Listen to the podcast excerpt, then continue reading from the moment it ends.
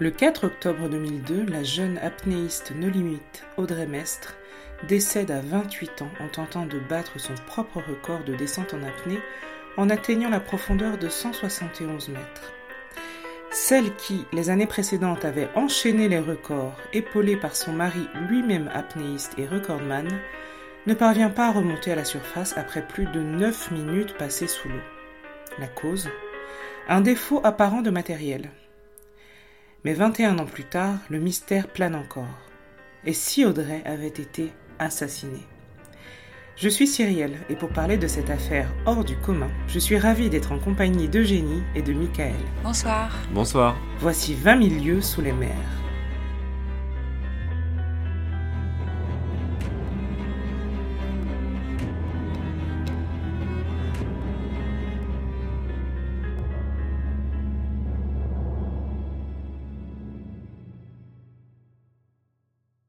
Audrey naît dans une famille unie le 11 août 1974. Elle se jette à l'eau dès ses deux ans et remporte sa première médaille d'or en gagnant une course de 25 mètres. Cette petite avait déjà de grands pieds, disait son grand-père, et d'après lui, ceci lui aurait permis de gagner la compétition. Ses parents, Anne-Marie et Jean-Pierre, sont tous les deux des mordus de sport aquatique et de plongée avec masque et tuba. Mais c'est véritablement son grand-père qui va lui donner le goût de cette discipline en l'emmenant régulièrement plonger dans le sud de la France. L'hiver, il l'emmène prendre des cours de natation. L'été, c'est à Palavas qu'elle s'adonne à sa passion pour la natation. En grandissant, il s'avère que la jeune fille souffre de scoliose, une déviation de la colonne vertébrale due à une rotation des vertèbres.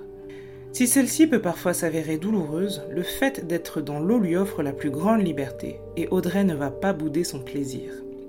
À 13 ans, elle s'essaie pour la première fois à la plongée sous-marine avec bouteille d'oxygène et se prend immédiatement de passion pour cette discipline qui lui permet de surcroît de découvrir la faune et la flore sous-marine qui la fascineront sa vie durant. Elle pratique régulièrement et assidûment et obtient sa certification en 1990 à l'âge de 16 ans, toujours à Palavas. La même année, elle déménage avec ses parents à Mexico City et effectue tout son lycée là-bas. Sa passion de la mer, de sa faune et de sa flore ne la quitte pas, et dès qu'elle obtient son baccalauréat en 1993, elle choisit d'aller étudier la biologie marine à la Paz University, près de la mer de Cortés, à l'est de la péninsule de Californie. À 19 ans, elle quitte donc ses parents pour aller étudier son sujet de prédilection. De son propre aveu, la seule chose qui lui permet de supporter la solitude, l'éloignement de sa famille et le fait qu'elle ne parle pas encore couramment espagnol, c'est la mer. Dès qu'elle le peut, elle va plonger. À chaque fois que je plongeais, je trouvais de nouvelles attractions, de nouvelles satisfactions. De retour sur Terre, elle se plonge cette fois-ci dans d'innombrables livres sur la biologie marine, sur la plongée et chemin faisant, c'est ainsi qu'elle choisit le sujet de sa thèse, le blood shift. C'est une adaptation du système veineux du plongeur à la pression croissante de l'eau sur son organisme. Le sang afflue dans la cage thoracique afin de la protéger et qu'elle ne soit pas écrasée, et les vaisseaux périphériques se contractent. Les poumons se trouvent réduits à la taille d'une orange. En parcourant divers articles sur le sujet, elle tombe sur le nom d'un spécialiste de la plongée et cobaye d'une étude sur le sujet, Francisco Ferreras, champion du monde de l'apnée no limite. Audrey se décide alors à le rencontrer.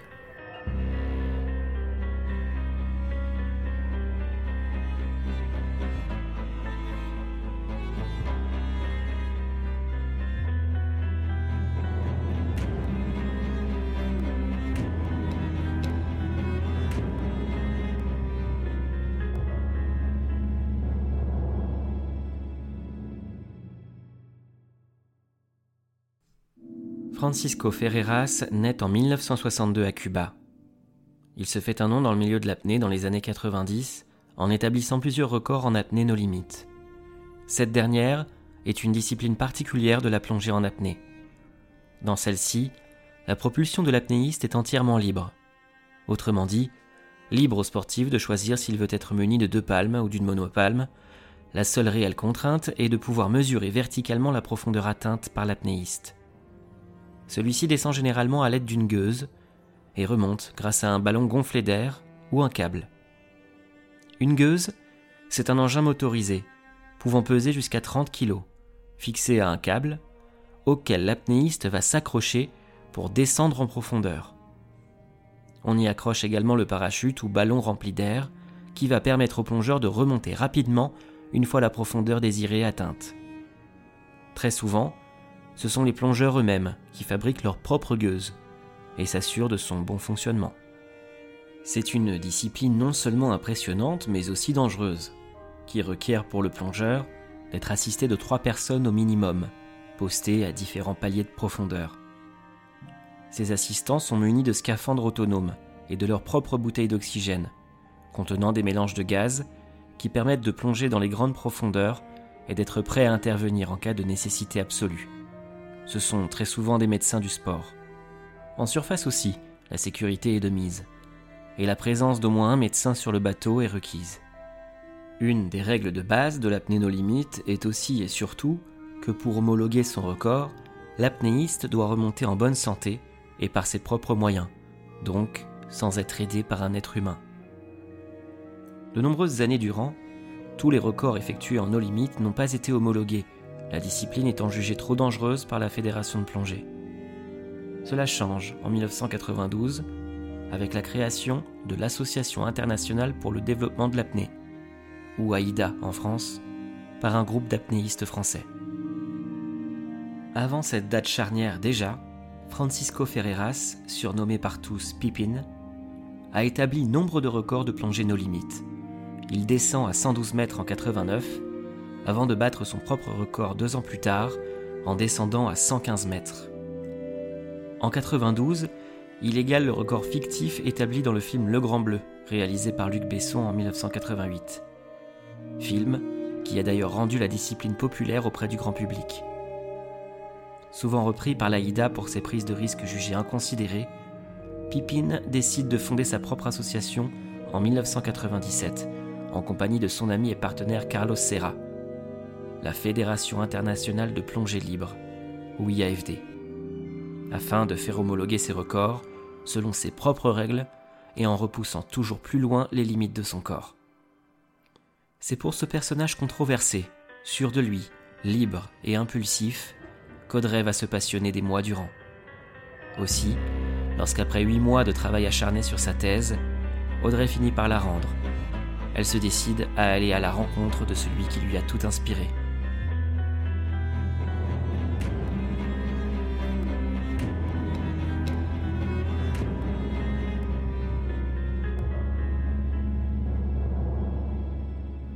La dite rencontre a lieu en février 1996 à Cabo San Lucas au Mexique, en Basse-Californie. Francisco a alors organisé une rencontre offrant la possibilité à des plongeurs d'assister à un de ses entraînements. Il est alors détenteur du record du monde avec une plongée à 128 mètres, ayant battu son propre record établi l'année précédente. Audrey paye les droits d'entrée, s'équipe comme des dizaines d'autres personnes de sa combinaison et de sa bouteille d'oxygène, et se prépare à assister à cet entraînement qui promet de changer sa vie plus qu'elle ne peut l'imaginer. À l'issue de l'entraînement, elle a la chance de discuter avec lui, D'après ses propres paroles, elle est hypnotisée par lui et ne sait même pas quoi lui demander, tant elle a effectué de recherches à son sujet et a l'impression de le connaître. La conversation vient peu à peu sur la France, et Pupine lui dit combien il déteste la France et la mentalité des Français, qu'il n'a que des mauvais souvenirs avec eux. Après sa longue diatribe, il finit par demander à Audrey de quelle région du Mexique elle vient. En effet, toute la conversation s'est faite en espagnol, et celui d'Audrey s'est considérablement amélioré après ces six années passées sur le territoire, se teintant même d'un accent mexicain très convaincant. Pour se faire pardonner sa mauvaise humeur, il l'invite à plonger avec lui le lendemain, et ce gratuitement. Le lendemain, Audrey fait donc de la plongée avec Francisco et son équipe de secours. L'apnéiste remarque très vite l'aisance de la jeune femme dans l'eau et son aptitude à plonger en profondeur. Dès lors, il lui propose de rejoindre son équipe de secours ce qu'elle s'empresse d'accepter. La même année, elle déménage à Miami afin de le suivre sur son lieu de vie, et ils entament une relation amoureuse. Elle a 22 ans, et lui 34. Une fois installé à Miami, Francisco commence à l'initier à l'apnée No Limit. Très rapidement, il se rend compte qu'elle a des capacités physiologiques phénoménales pour une débutante, et la pousse à se dépasser et à aller plus loin. Elle devient en quelque sorte son poulain et elle accomplit ses premiers exploits, homologués par l'IAFD, mais pas par l'AIDA. Au mois de mai 1997, elle plonge à 80 mètres à Grand Caïman en présence de sa mère, inquiète mais impressionnée par les capacités de sa fille. En 1998, ils descendent en parallèle à 150 mètres de profondeur. L'année suivante, ils se marient afin d'officialiser leur relation. Tout semble aller pour le mieux. Pipine galvanise Audrey, le couple poursuit sa course au record. En 2000, après une plongée à 162 mètres, Francisco remonte et fait une syncope sur les trois derniers mètres. Son record n'est donc pas homologué, et cette syncope met en lumière le fait que Francisco va trop loin, dépasse ses limites physiques, quitte à se mettre réellement en danger. Son état de santé général pose question à ses médecins, qui lui recommandent la prudence. Mais lui a du mal à admettre que ses aptitudes puissent décliner, alors qu'il est l'un des maîtres de l'apnée no limite au monde. Il va donc investir toute son énergie sur la carrière d'Audrey. En mai 2000, Audrey bat le record d'apnée no limite féminine en descendant à 125 mètres dans les eaux espagnoles des Canaries. Elle bat son propre record le 19 mai 2001 en descendant à 130 mètres, en Floride à Fort Lauderdale. Celui-ci sera homologué par la IDEA. Elle est au coude à coude avec l'américaine Tanya Streeter.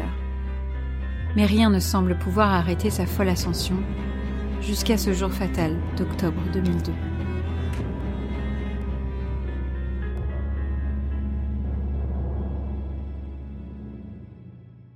En août 2002, l'américaine Tanya Streeter, principale rivale d'Audrey dans le milieu, établit un nouveau record, homologué par la sacro-sainte Aïda, en descendant à 160 mètres dans les îles turques coiffant Audrey au poteau de plus de 30 mètres.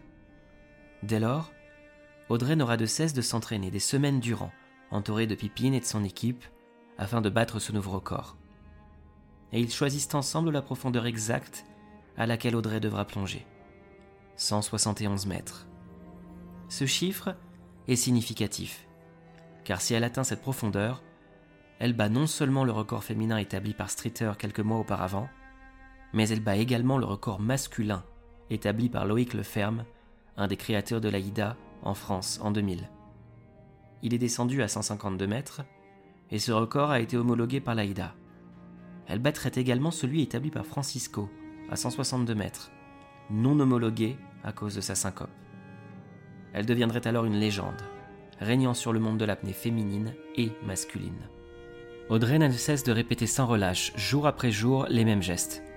Vérifier sa gueuse et son ballon, se préparer mentalement, se rendre avec toute l'équipe en bateau jusqu'au point de plongée, plonger, remonter, recommencer le jour suivant, et ce sans le moindre accroc. Pipine ne la lâche pas, se montrant intransigeant, parfois dur avec elle, mais c'est pour son bien, afin qu'elle batte les records qu'il ne peut plus atteindre. Le jour J finit par arriver, et le 12 octobre 2002, Audrey, Francisco et leur équipe se retrouvent en République dominicaine, afin qu'Audrey puisse établir un nouveau record mondial et historique. Elle est équipée d'une combinaison munie de capteurs et d'un bracelet à son poignet et à sa cheville, qui vont enregistrer tous ses faits et gestes. Deux plongeurs, équipés de bouteilles, descendront avec elle. L'un s'arrêtera à 80 mètres et l'autre descendra à 172 mètres. En théorie, ils auraient dû être trois pour l'assister ce jour-là. Mais le troisième plongeur est décédé l'année précédente, lors d'une plongée, et n'a pas été remplacé. L'épreuve doit durer en tout 3 minutes 30 environ. Tout le monde est sur le bateau, prêt et concentré. Audrey prend son souffle, se jette à l'eau et descend à l'aide de sa gueuse. En deux minutes environ, elle atteint cette profondeur record, sans encombre. Elle se prépare alors à actionner le levier, qui doit enclencher le mécanisme du ballon, qui doit lui permettre de remonter à la surface en très peu de temps. Elle tire dessus, mais rien ne se passe. Une ou deux secondes passent, elle essaye à nouveau, mais celui-ci reste résolument immobile. Elle comprend à cet instant que le ballon est vide le plongeur sauveteur Pascal Bernabé, situé à 172 mètres, comprend rapidement que quelque chose ne va pas. Il rejoint Audrey, tente d'actionner le ballon qui ne bouge pas. Il essaye d'injecter de l'air dans le ballon à partir de sa bonbonne, mais la manœuvre est difficile et surtout peu concluante. Audrey parvient lentement à remonter jusqu'à 164 mètres, mais à cet endroit, le câble semble se gripper. Impossible pour elle d'aller plus haut. Cela fait plus de 3 minutes qu'elle est sous l'eau, à plus de 160 mètres de profondeur. Et l'urgence absolue est de la sortir de là.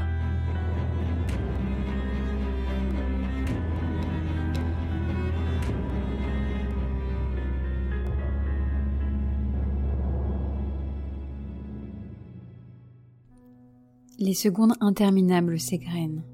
Pascal, muni de sa propre bouteille, aide Audrey à remonter. Mais il ne peut pas aller trop vite. Il doit respecter les paliers de décompression pour ne pas se mettre lui-même en danger de mort. De même, il ne peut donner d'air de sa bouteille à Audrey. Qui sait si par réflexe de survie, elle ne prendrait pas une trop grosse goulée d'air qui, affluant dans ses poumons réduits, rappelons-le, à la taille d'une orange, viendraient reprendre leur taille normale d'un coup et entraîner l'explosion de ses alvéoles pulmonaires.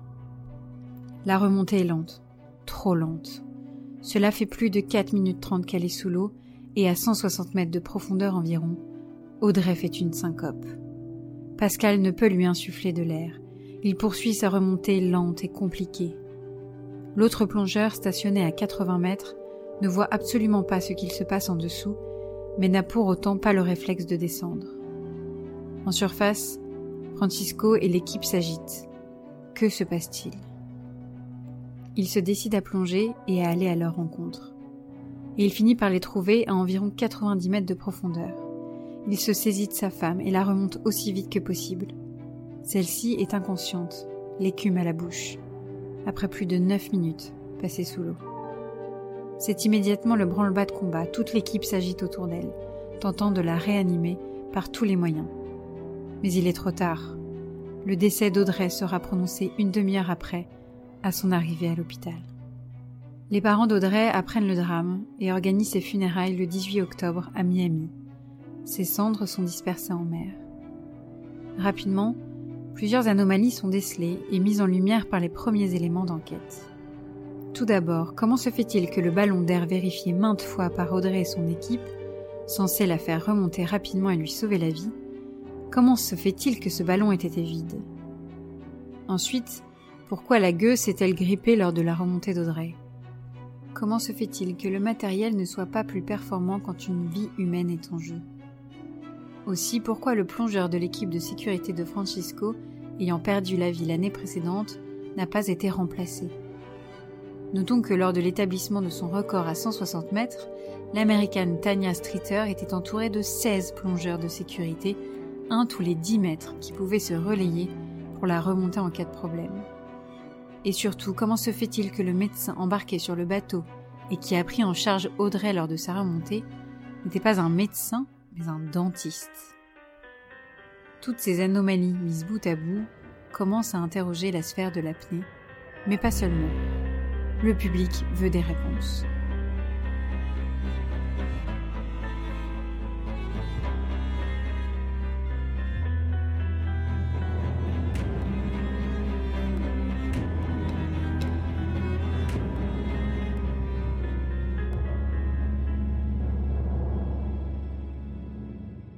Une autopsie avait évidemment été réalisée sur le corps d'Audrey.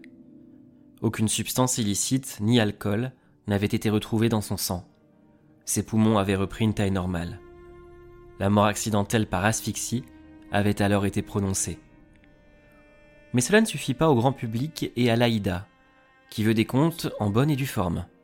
Francisco, les parents d'Audrey et Carlos Serra, son partenaire dans la fondation de l'IAFD, demandent que toutes les conclusions de l'enquête commanditée par leurs soins à l'IAFD soient rendues publiques fin 2002, début 2003. Et à l'issue de celle-ci, il semblerait que le décès d'Audrey soit bel et bien dû à un concours de circonstances. Tout d'abord, les circonstances météorologiques étaient bien moins bonnes que lors des entraînements de la plongeuse. Il y avait du vent et de forts courants sous-marins, qui ont fait dévier le câble de la gueuse et ont empêché sa remontée dans les conditions optimales attendues. En effet, le câble était tendu quasiment à l'horizontale et non plus à la verticale. Ensuite, le matériel, gueuse et ballon, était défectueux. Le ballon ne présentait pas de fuite mais n'était pas tout neuf. On ne sait donc pas pourquoi il était vide, et ceci demeure un mystère. La gueuse, quant à elle, était fonctionnelle, mais là encore, il s'agissait de matériel ayant déjà servi maintes et maintes fois, et dont Audrey avait l'habitude. Rien ne justifiait qu'elle se bloque à cet endroit. En somme, chaque élément pris seul n'aurait sans doute pas entraîné la mort d'Audrey, mais c'est malheureusement la réunion de tous ces malheureux facteurs qui a entraîné son décès. C'est Ricardo Hernandez, employé de l'IAFD, qui va jeter un pavé dans la mare en février 2003 et poser le premier pas sur le chemin de la controverse. En effet, celui-ci accuse publiquement Francisco et Carlos d'avoir provoqué indirectement la mort d'Audrey. D'après lui, c'est la trop grande ambition des deux hommes, et en particulier de Francisco, qui a causé ce drame. Il voulait qu'Audrey gagne pour eux deux, en dépit du matériel qu'il savait très défectueux d'après Ricardo. En gros, d'après lui, il l'aurait envoyé à la mort, en dépit de tout bon sens.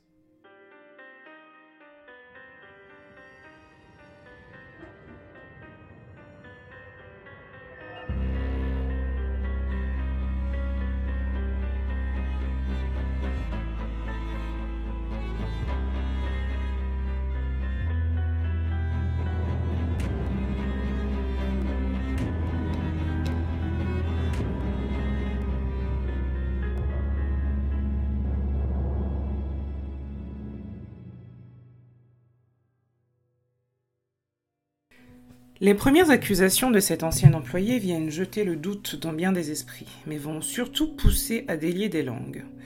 Et à la surprise générale, c'est l'ancien associé de Francisco et cofondateur de l'IAFD, Carlos, qui avait été désigné comme co-responsable par Ricardo, qui prendra la parole dans un livre choc, The Last Attempt, paru en 2006. Son ouvrage va faire l'effet d'une bombe. Dans son livre, Carlos affirme que Pippin aurait été jaloux du succès grandissant de sa femme. Elle s'apprêtait quand même à battre son record, à lui, et à devenir une légende alors que lui-même ne peut plus enchaîner les records. Il affirme que Francisco est manipulateur. Il savait qu'Audrey était subjuguée par lui et lui portait un amour inconditionnel. Elle aurait tout fait pour le contenter, même mettre sa vie en danger.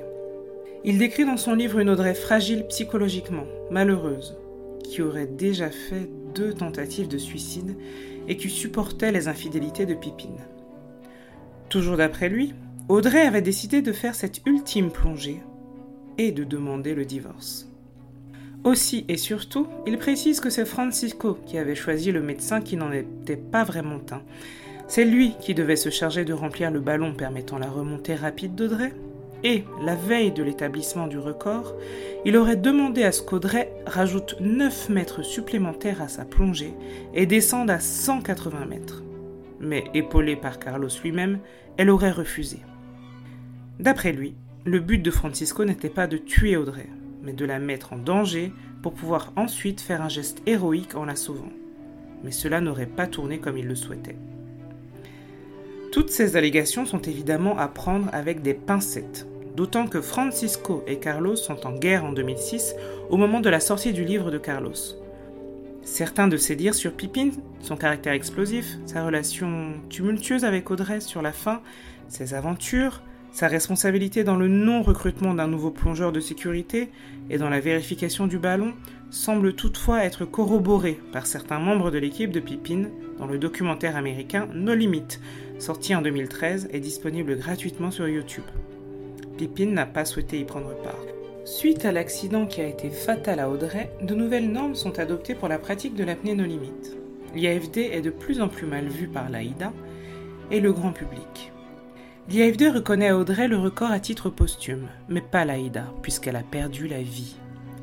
Pippin lui rend hommage en 2003 en plongeant à 170 mètres et en rédigeant The Dive en 2005. Il a depuis refait sa vie. Les parents d'Audrey ne semblent pas en tenir rigueur à Francisco et seraient d'ailleurs restés proches de lui. Ils ont nié les rumeurs de divorce et de mésentente au sein du couple et n'ont jamais remis en cause la thèse de l'accident.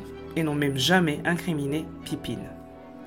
James Cameron voulait apparemment racheter les droits du livre de Francisco, mais les diverses controverses qui ont suivi l'accident, le livre de Carlos et plus tard le documentaire paru sur YouTube, l'auraient poussé à se rétracter.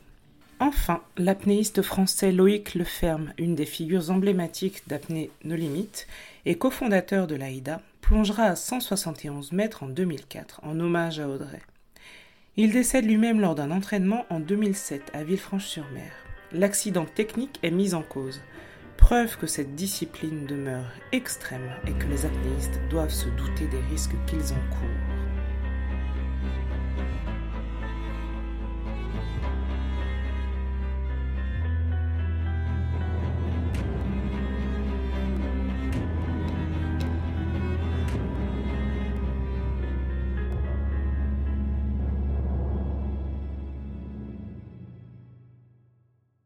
Alors j'ai découvert cette histoire euh, bah, au hasard de mes déambulations sur Netflix et j'ai cliqué euh, donc sur le film de 2022 appelé Sous emprise de David Rosenthal avec Camille Rowe et Sofiane Zermani. Un peu, j'étais un peu mi figue mi raisin, euh, mais j'ai choisi de le regarder quand même parce que l'histoire m'intriguait. Alors je vous le recommande parce que c'est plutôt bien joué. Il y a le petit soupçon de drama euh, nécessaire, mais pas trop non plus. Mais je vous recommande aussi et surtout de voir le documentaire No Limits d'Alison Elwood, disponible gratuitement sur YouTube et qui a été une de mes principales sources pour la rédaction de mon histoire. Donc le documentaire et le film sont tous les deux plutôt à charge pour Francisco et j'ai pas vraiment réussi à trouver un, un documentaire ou un film ou autre chose qui serait plutôt à décharge.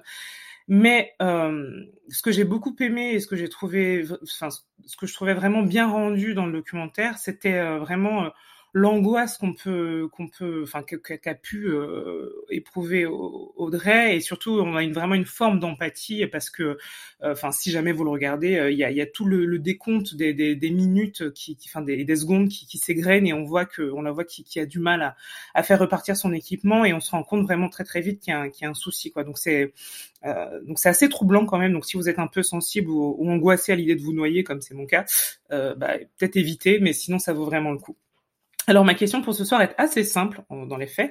À votre avis, que s'est-il passé? Est-ce que ça a été vraiment un réel concours de circonstances malheureuses? Est-ce que ça a été vraiment un meurtre qui, bah du coup, bah pour le coup, Francisco s'en tire plutôt bien si d'après vous il est il est coupable? Donc euh, donc à votre avis, qu'est-ce qui s'est vraiment passé euh, ce jour-là euh, pour Audrey Mestre? Mmh. Bah merci déjà Cyrielle pour cette affaire. Mais je merci Cyrielle.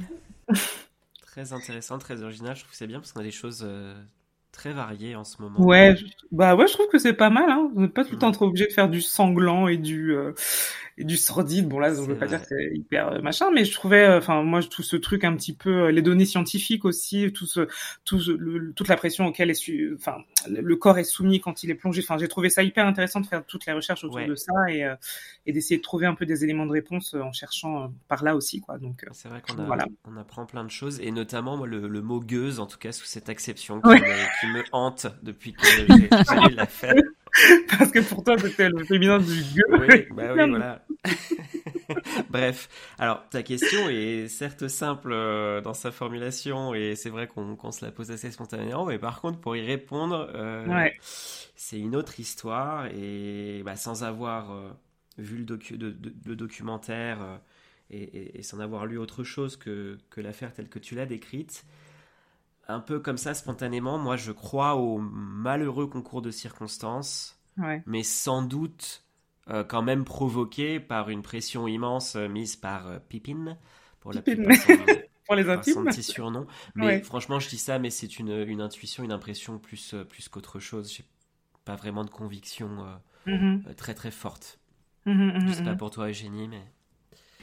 Euh, alors déjà, moi, Ciel, je tenais à te dire que quand j'ai lu l'affaire, j'ai eu vraiment une petite montée d'angoisse au moment non. justement où tu décris ouais. euh, le moment où son matériel ne marche pas et qu'elle doit remonter. Franchement, moi, comme j'imagine la majorité des gens, euh, pareil, euh, moi être sous l'eau, euh, comme ça, forcément, euh, c'est une angoisse qui parle à tout le monde. Mais alors là, je me suis pas sentie bien, mais c'était très ah bien raconté.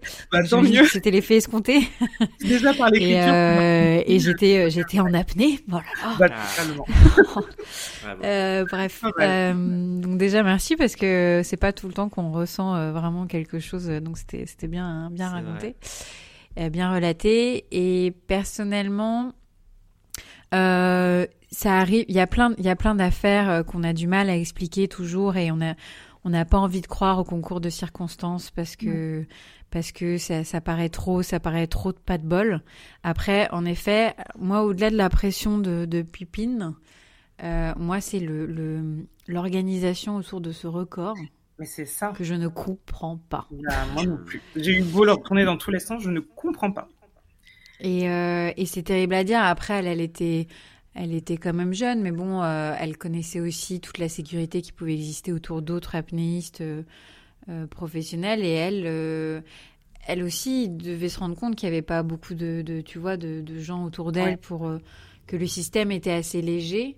Mhm. Après, peut-être que, enfin, je sais pas si dans le documentaire il parle de ça. Peut-être que lui lui a insisté en disant que ça suffisait, euh, qu'il euh, n'y avait aucun problème. Je sais pas, peut-être qu'elle lui faisait confiance aveuglément. Euh. Bah, c'est un peu ce qui ressort ouais, de toutes les, de tous les témoignages recoupés, c'est qu'elle avait vraiment une espèce de, de, de fascination. D'ailleurs, on, on, le voit dès le début, quoi. Elle est hypnotisée par ce mec à partir du moment où elle, elle entend parler de lui et qu'elle et qu'elle apprend toutes les, tout ce qu'il est capable de faire. Sous, enfin, elle est, elle est obnubilée par lui. Donc en fait, il aurait pu lui demander, je pense, de, de, faire n'importe quoi. Elle aurait fait. Heureusement, elle a lutté la veille pour pas descendre, euh, augmenter le, record de 10, de 10 mètres supplémentaires. Mais euh, mais s'il avait travaillé au corps, je suis sûr, euh, deux semaines de plus, il aurait réussi à l'obtenir, quoi. Donc quoi qu'il arrive, pour moi, ils ont que ça soit Pipine les autres qui étaient là pour, sur, enfin, pour, pour assurer le peu de sécurité qu'ils pouvaient assurer, pour moi, sont, ont tous une petite part de responsabilité aussi.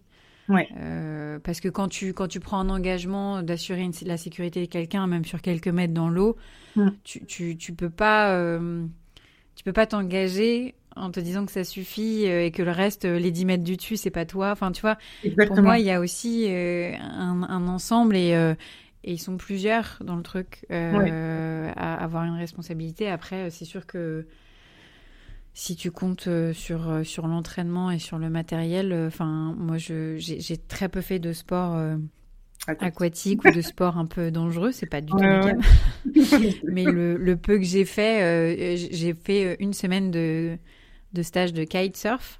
J'en ah, suis très fière. Je suis pas arrivée à grand chose, mais j'en suis déjà très fière. Et rien que ça, en fait, il y a déjà beaucoup de sécurité, mais mm. tu sais très bien que ce n'est pas du tout suffisant et que le matériel a beau avoir au fil des années, tu vois, il y a des trucs pour décrocher, des machins, il y a encore plein d'accidents qui arrivent. Enfin, tu sais que tu peux, c'est pas parce que le truc a marché maintes et maintes fois que tu peux pas compter. Ça, y a, après, en effet, pourquoi il y avait plus d'air euh, dans son système, c'est bizarre, mais bon. Bizarre, surtout que c'était lui qui était censé le vérifier la veille. Enfin, c'était c'est quand même très très étrange. Et puis euh, moi, ce qui m'a vraiment frappé quand j'ai écrit cette histoire, c'est vraiment le, comme tu disais Eugénie, la différence entre bah, cette championne américaine qui descend à 60 mètres et qui a 16 plongeurs avec elle, donc un tous les 10 mètres, c'est-à-dire mmh. qu'à n'importe quel moment de la descente ou de la remontée, il lui arrive quelque chose, il y a 16 personnes qui peuvent la tracter et se la passer de 10 mètres en 10 mètres, quoi sans mettre en danger leur vie à eux. C'est-à-dire que euh, pourquoi le plongeur de sécurité qui était avec elle, il pouvait pas remonter? Bon, on l'a bien vu. Euh, lui, il peut pas. Il a la bouteille d'eau, d'oxygène, pardon. Il peut pas remonter d'un coup d'un seul. Il a, ça lui aurait provoqué un, un, accident trop trop important. Donc moi, là, entre 2 et 16, quand même, il y a un écart énorme. Quoi énormissime. Enfin, moi, je, je, je, je, je comprends pas comment on peut, on peut faire des trucs dans ces conditions-là. Et surtout, je suis sûre qu'elle ne savait pas que le médecin qui était embarqué avec elle était un dentiste. Mais quelle idée d'embarquer un mmh. dentiste, en fait. Ça n'a aucun, ça n'a aucun sens. Ça, quand on y repense, ça n'a quand même aucun sens. Enfin, c'est même pas un infirmier urgentiste. Enfin, moi, quand j'y pense, sans Des questions budgétaires. oui, c'est ce que. C'est ce que, c'est ce que j'allais dire quand même, je sais pas pour le dentiste, mais au global, moi, c'est ce que j'entends quand même, cette question des moyens, et, en parallèle avec euh, une organisation américaine, c'est un peu caricatural ce que je vais dire, mais j'ai l'impression que c'est un peu euh, la pâle copie, un peu cheap, euh, de gens qui sont avant tout des, des casse-coups, qui veulent, qui, qui, sont là pour la compète, mais qui mettent pas les moyens derrière pour pour assurer la sécurité. Et c'est vrai que la responsabilité, elle est, elle est sans doute collective, mais bon, je comprends qu'on la mette quand même plus sur le dos de, de Pipine. Euh, mais c'est d'autant plus regrettable qu'il y a une sensation d'amateurisme malgré tout, malgré bah, cette envie de, battre tous les records possibles et, imaginables. C'est mm, mm, mm un peu, ouais, ouais, non, c'est clair. aussi à ce niveau-là, quoi. Ouais, c'est, vraiment triste à ce niveau-là. Après, ce que dit son ancien euh, collègue euh, qui a fondé avec lui, qui a fondé avec lui, pardon, sa, son, association là, qui dit oui, en fait, il voulait se faire passer pour un héros encore une fois et la mettre en danger. Je sais pas si j'irai jusque là. Et forcément, au moment où il a écrit son livre, ils étaient en froid, donc s'il a pu charger, euh, il, il, a chargé, je pense. Et je pense que ça, moi, ça, j'y crois pas. Mais, mais en même temps, est-ce que, est-ce que au moment où il voulait qu'elle batte ce record, parce qu'elle battait tous les records là, féminin, masculin. Enfin, c'était une légende si elle battait le record. Est-ce que voilà son son son espèce, son orgueil un peu blessé de plus pouvoir lui-même plonger à des à des profondeurs aussi grandes, euh, lui a pas fait prendre des risques inconsidérés quoi, inconsciemment. Enfin, je veux dire, euh, voilà, en n'engageant pas au moins un troisième plongeur sauveteur en enfin je, je sais pas c'est c'est quand même est-ce qu'il s'est pas pris un peu pour Dieu en disant ça va le faire euh, elle l'a fait euh, dix fois ces dix derniers jours ça a marché et Ouais. Ouais, sans doute. Ouais. C'est très, très difficile. Euh, après, c'est des, enfin, voilà, des sports euh, comme monter à l'Everest euh, où tu sais que peut t'arriver plein de. Enfin, c'est des risques que tu prends mm. et qui sont. Mais, mais après, si, si c'était un jour lambda où elle s'entraînait, tu vois, et, et qu'il y avait, il y avait un. Voilà, c'est vrai qu'il y avait plusieurs problèmes, mais ça aurait pu aussi arriver un autre jour, je pense. Sauf si. Peut-être. Sauf si, en effet, on ne saura ah jamais. On il jamais. avait enlevé l'air dans son système. C'est de son ballon. Qui, euh, tous, les, tous les jours, il y avait de l'air et là, ce jour-là, il n'y a pas d'air. Enfin, trop chelou. J'y crois pas du tout non plus, moi, ce truc de qui voulait se faire passer pour un sauveur, parce que si ça avait été le cas, il serait intervenu avant, non? Avant, ouais. C'était manifestement bien, bien trop tard. C'était trop tard, de toute façon. C'était trop tard. Elle avait passé trois fois plus de temps que que, d'habitude, que enfin qu'une plongée normale sous l'eau. Euh, c'était trop tard. Et puis celui qui était au-dessus aussi, là, il, a pas mal. Euh, enfin, Francisco a pas mal aussi euh, fustigé le plongeur qui était un peu plus haut. Mais il faut, faut bien souligner qu'à ces profondeurs-là, on ne voit rien. C'est-à-dire que lui, même s'il est à 80 mètres et qu'il regarde en dessous, euh, il voit pas ce qui se passe euh, 80 mètres plus bas, enfin ou je sais pas, ou 60 mètres plus bas quoi. Donc euh, dans tous les cas, c'était euh, c'était un peu voué à l'échec tout ça. Bah, Francisco, moi, il m'apparaît plus comme un, un bras cassé qu'un génie machiavélique, hein, clairement. Ouais, non, mais là, pour le coup, effectivement. Après, c'est vrai que moi, j'avais un petit peu cherché. Les parents d'Audrey sont pas du tout, enfin pour eux, c'est un malheureux concours de circonstances. Ils sont totalement rangés du côté de l'enquête qui a été euh, des résultats d'enquête qui ont été rendus, et pour eux, c'est malheureusement euh, un, malheureux accident. Et ils en veulent pas du tout plus que ça à Francisco. Donc, je pense qu'en effet, c'est un bras cassé et son équipe, euh, deux bras cassés, qui malheureusement, je pense que je suis d'accord avec toi, Michael, conduit à au décès d'Audrey malheureusement. Du, coup, Cyrielle, tu penses que potentiellement, est-ce que c'est c'est une histoire que Netflix essaye tu vois un peu la sensation que dans un fil que Netflix essaye de tirer et je, pense que l'histoire est tellement extraordinaire qu'effectivement euh, pour eux c'était comme tu dis un bon filon. Euh, c'est plutôt c'est plutôt bien réalisé. Après comme je vous dis il y a quand même un soupçon de drama on, on met un peu trop l'accent sur euh, les infidélités supposées ou pas de Pipine. Enfin voilà on est un peu trop là dedans euh, mais on a quand même de très très beaux plans sous-marins et tout. Enfin, quand même visuellement, c'est très joli. Mais s'il fallait voir un bon film, quoi. Ça fait un bon film. Mais s'il fallait voir une seule chose, c'est quand même ce documentaire. Euh, par contre, je, je, je, préviens, il y a quand même des images réelles d'Audrey qui est sortie de l'eau. Enfin, c'est très très intense quand même. C'est quand même très très intense. Et il y a une part de, moi, il y a une, c'est cette part de sensationnalisme que j'ai pas trop aimé parce que c'est, enfin, il faut vraiment être prêt sur la fin du documentaire. Euh, après, euh, après, j'ai trouvé que au, début, il y avait quand même aussi les, des, des, images et des témoignages de cette euh, de cette athlète américaine, de cette apnéiste américaine qui, qui détenait le record, qui sont qui sont elle, elle, elle, témoigne de, de, la sécurité dans son équipe et tout. Et je trouve que justement, c'est très très bien rendu. Et, et voilà. Mais pour, pour pour la fin du documentaire, je trouve ça quand même un peu intense. C'est quand même beaucoup beaucoup trop intense. Pour revenir au, au film Netflix, la petite question. Ils, oui. ils utilisent les vrais noms des protagonistes ou c'est une histoire inspirée d'eux Non, non, non, ils utilisent, les, ils, utilisent, euh, ils utilisent les vrais noms, si, dans mon souvenir. Si, si. Ouais. Ah bah je trouve ça douteux un peu comme procédé. Ouais, ouais. Je veux pas dire de bêtises, mais je crois, il faudrait que je vérifie, mais euh, je l'ai vu, il y a un, je l'ai vu à sa sortie, donc en fin d'année dernière. Mais dans, dans, mon dans mon souvenir, ils utilisent les vrais noms. Alors, euh, Ou en tout cas, ils le, si, c'est vraiment très euh, très largement euh, ils disent que c'est d'après l'histoire d'Audrey d'Audrey Mestre et tout donc mais je vais quand même vérifier pour pas vous dire de, de bêtises bah, voilà mais bon je sans vouloir à tout prix réhabiliter Pipine hein, puisque ah non je je, je je, je, me, je retire ce que ah. j'ai dit. Ils disent que c'est inspiré, enfin, c'est très largement inspiré de l'histoire d'Audrey, mais ils ont changé les prénoms quand même.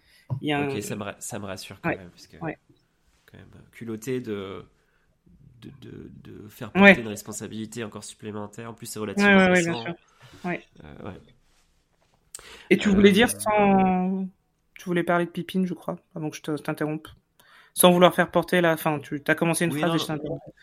Oui, non, non, c'est ça, c'est de dire, euh, je veux pas le réhabiliter, je, je, je, suis conscient que c'est lui le premier responsable, mais qu'on en plus, dans un film avec son vrai nom, on le charge sur des infidélités qui ne sont pas prouvées, qui sont un peu dans le sensationnalisme. J'aurais trouvé ça très très douteux. Ouais, effectivement. Non, non, effectivement, ils ont quand même changé ça euh, dans le nom des protagonistes. Mais il y a un, bandeau au début du film, un bandeau à la fin du film. C'est large, enfin, on dit voilà, c'est très très largement inspiré de de l'histoire d'Audrey Bestre et de Francesco et machin. Enfin, Francisco, pardon. Donc, euh, donc voilà. Voilà, voilà. Mais en tout cas, ils ont quand même réussi leur coup parce que moi, euh, je, enfin, j'y allais vraiment. Je connaissais pas du tout cette histoire avant de cliquer sur le film, et j'ai quand même tenu jusqu'au bout. Et, après, ça m'a vraiment, enfin, j'ai trouvé ça quand même euh, assez incroyable. Donc, ça m'a vraiment donné envie de creuser. Et, euh, et, c'est preuve que quand même Netflix est quand même doué pour pour ça. Donc, donc voilà. Ah, ça, ils sont très forts. Ils peuvent te prendre n'importe quel sujet et te le rendre. Exactement. Ils te le rendent. Exactement, exactement, exactement. En tout cas, je suis ravi de vous avoir fait, avoir fait découvrir cette histoire. Je suis pas sûr que vous le, enfin, je pense que vous connaissiez pas et puis euh, ravi que ça vous ait plu en tout cas. Euh, bah, non, pas du tout. On a appris plein de trucs. Bah tant mieux.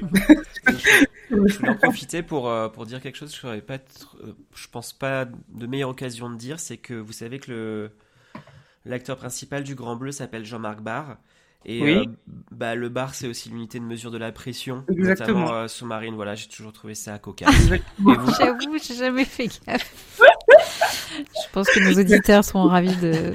Exactement. Mais je trouve que c'est bien. Pareil, mais bon. Mais, mais, mais, je trouve que c'est bien de saupoudrer des petites anecdotes comme ça. Voilà. Comme ça, on, voilà, on étale un peu notre, notre culture. Tout à fait. Tu l'as trouvé tout seul, ça, Miguel, ou tu l'as Oui, oui. Non, non, ça m'a toujours fait rire. Franchement, c'est beau. Ah, et eh ben c'était pile l'histoire pour euh, caser cette info, tu vois. Tout arrive à point voilà, dans exactement. Merci Cyrielle, tu, tu m'as enlevé un sacré poids de, de l'âme. Ça fait 4 ans qu'il y pense. Jour et nuit, j'arrive plus à dormir. bon, bah, c'est super. En tout cas, je vous remercie pour votre attention et, pour, euh, et de m'avoir accompagné euh, autour de cette petite discussion. Bah, merci Cyrielle, merci à toi. C'était super. on se retrouve dans deux semaines. Dans 15 jours, je crois que c'est l'affaire de Jean-Robert, mais il faudra confirmer. Enfin, vous avez qu'à nous retrouver dans 15 jours, hein, vous verrez bien. vous verrez bien. Et suspense parce qu'on ne sait pas du tout de quoi il s'agit. Exactement, il va garder le, le mystère entier jusqu'au bout. Hmm. Voilà. Bah, je vous remercie euh, tous les deux, Jenny, Michael, je vous remercie, chers auditeurs. Et euh, je remercie aussi Noémie Dourneau et Evan Le Gérémon pour leur musique et leur générique que nous, que nous écoutons à chaque fois et que voilà, beaucoup de plaisir et qui nous plonge déjà dans l'angoisse de l'affaire que l'on va traiter. Bonne soirée. Bonne soirée, merci à tous.